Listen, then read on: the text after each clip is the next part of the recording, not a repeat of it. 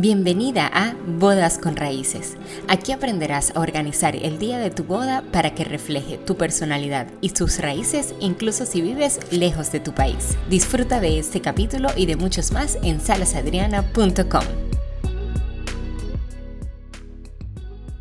Hola, hola, ¿cómo estás? Y bienvenida de nuevo a Bodas con Raíces. El día de hoy te voy a estar dejando un audio artículo que grabé hace un tiempo para un entrenamiento en donde te hablo de los tres tipos de ceremonia entre los cuales puedes elegir para celebrar el día de tu boda. Te lo, eh, te lo estaré explicando más o menos cada una qué conlleva y qué cosas deberías tomar en cuenta al momento de elegirlo porque obviamente es eh, depende mucho de tus necesidades, de tus gustos, de qué es lo que tú quieras celebrar en el día de tu boda. Y entonces te daré todas las directrices un poco que sigue cada uno para que puedas elegir el que mejor se adapte a ti. Así que recuerda que te espero por Instagram, me encuentras como arroba salasplanner y allí te estoy colocando muchísima información todos los días, eh, te muestro un poco más de mi día a día, podemos interactuar, puedes escribirme un mensaje directo, siempre los respondo, entonces te espero por allá. Así que te dejo con el audio artículo y muchísimas gracias por estar acá. Un besito, chao, chao. Hay tres tipos de ceremonia principales, digamos, para el día de tu boda, entre las cuales puedes escoger.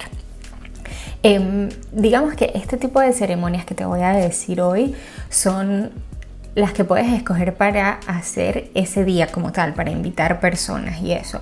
Pero una de ellas, digamos, es el acto propio de casarse. Puedes también hacerlo ustedes dos aparte. Pero bueno, ya te voy a explicar un poco mejor porque creo que me estoy enrollando.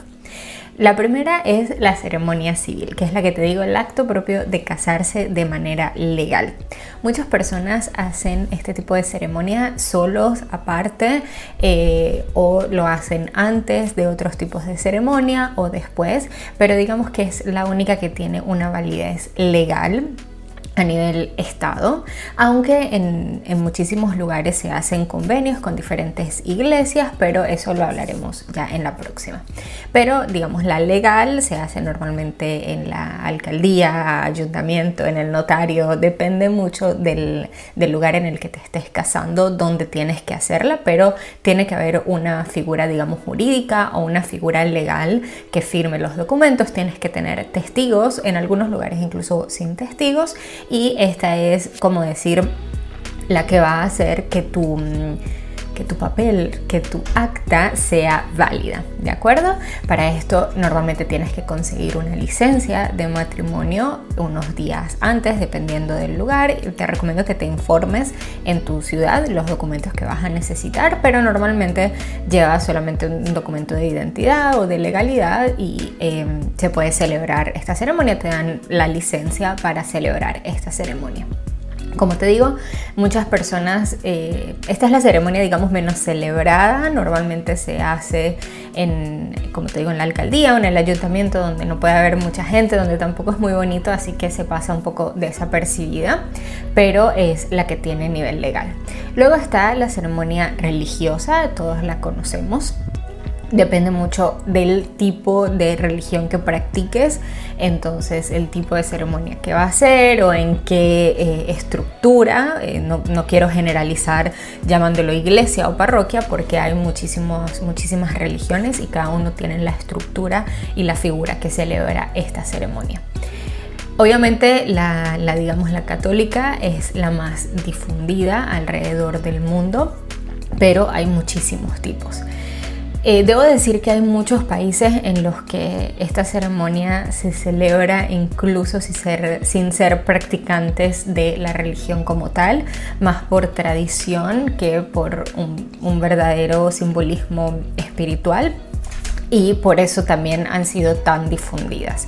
Eh, en muchos países, como te digo también, hay convenios entre las religiones y el Estado en donde al hacer eh, esta ceremonia religiosa, esa acta que se firma, porque ellos también tienen, como decir, una legalidad dentro de la religión en la que eh, resulta un acta donde ustedes están casados, muchas veces esta acta eh, también tiene validez legal, esto en algunos países, porque la, figura, digamos, religiosa en ese caso, el párroco, el sacerdote, el lo que sea, tiene un poder legal eh, que se le atribuye de parte del Estado para validar los matrimonios. Como te digo, esto depende mucho del lugar en donde te estás casando, pero también eh, se, puede, se puede hacer para evitar esta doble ceremonia.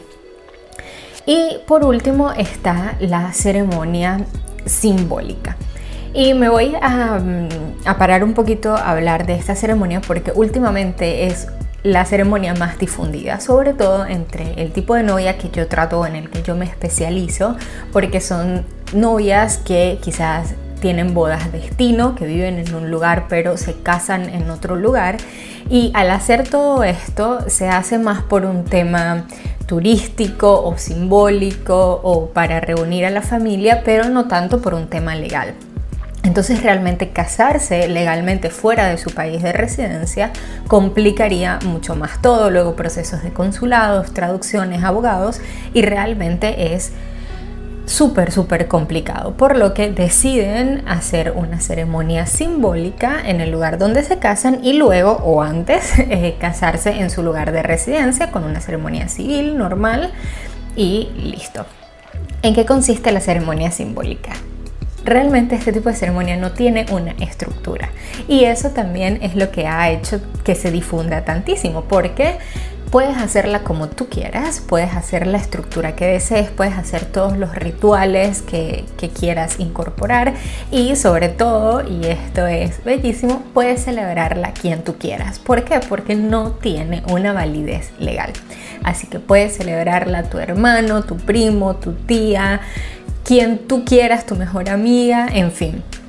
Puedes hacer de verdad la estructura que desees. En este caso yo te recomiendo que hagas una estructura, que eh, veas bien cuáles son los elementos que te gustan de una ceremonia tradicional, cuáles rituales Em, adicionales quieres agregar y que hagas una especie de guion. Trata de no hacerla muy larga, sobre todo porque se vuelve un poco aburrido, que tenga un poco de altibajos y que la persona que la celebre también tenga un guion para que no se pierda y no se vuelva un poco extraño.